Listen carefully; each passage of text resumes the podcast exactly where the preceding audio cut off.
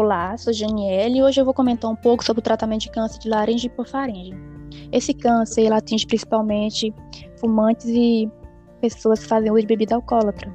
Os primeiros sintomas identificados são, por exemplo, é a rouquidão, que ela pode permanecer por algumas semanas. Observados isso, é interessante que o paciente vá ao médico para ele estar tá identificando o estágio da doença, que se ele for o mais rápido possível, pode estar no começo.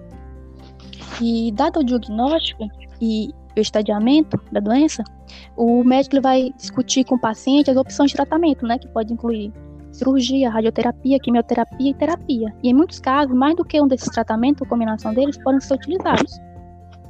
Se o, o paciente ele for quando o câncer estiver muito avançado, é bom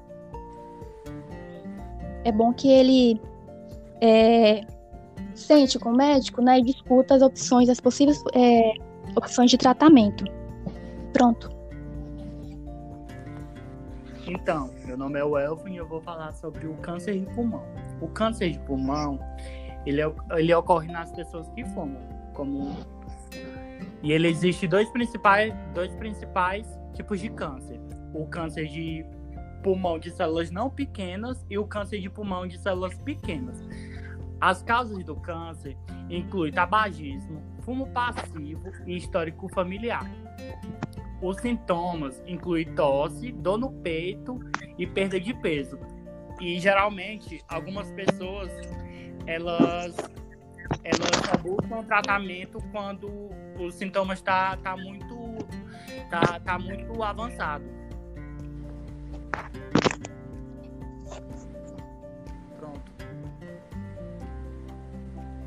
Olá, sou Cristiane. Vou falar dos estágios do câncer no pulmão.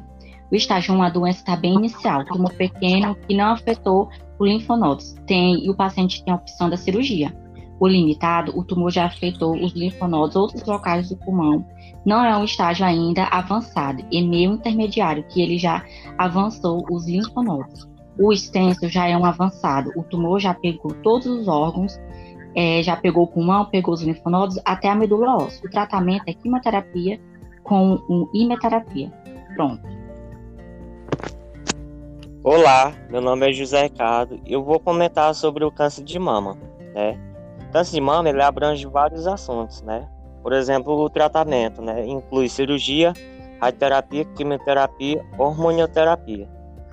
É, as decisões de, é, terapêuticas são baseadas em parte é, no estadiamento, mas o, o tamanho do tumor, o tipo e o grau histológico, o status linfonodal e o status menopausual, e as condições clínicas gerais do paciente, que são também imprescindíveis é, na instituição do tratamento, né? Ele abrange também as, as cirurgias conservadoras, né? Que é um procedimento para retirar o tumor com uma margem de segurança, né? E preservando a maior parte é, possível da mama, né? Alguns tecidos linfonodos saudáveis e adjacentes também são geralmente removidos.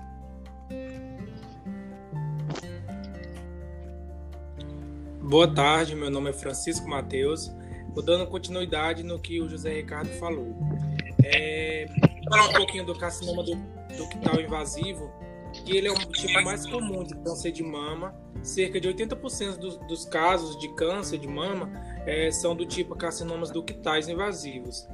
É, e assim, a forma de diagnóstico de qualquer tipo de câncer, por via de regra, realmente é a USG, que é a ultrassonografia, e a mamografia, pois tem altos índices de a paciente descobrir o câncer de mama ainda muito cedo e também e isso, isso ocorre porque é, de ano em ano as pacientes devem ir fazer esse exame. É, de que forma é feita a indexação? O paciente ele deve estar em decúbito dorsal horizontal e ele vai ficar com o rosto virado para o lado contrário da, da mama que está sendo irradiada e o braço aberto em cerca de 90 graus ou mais.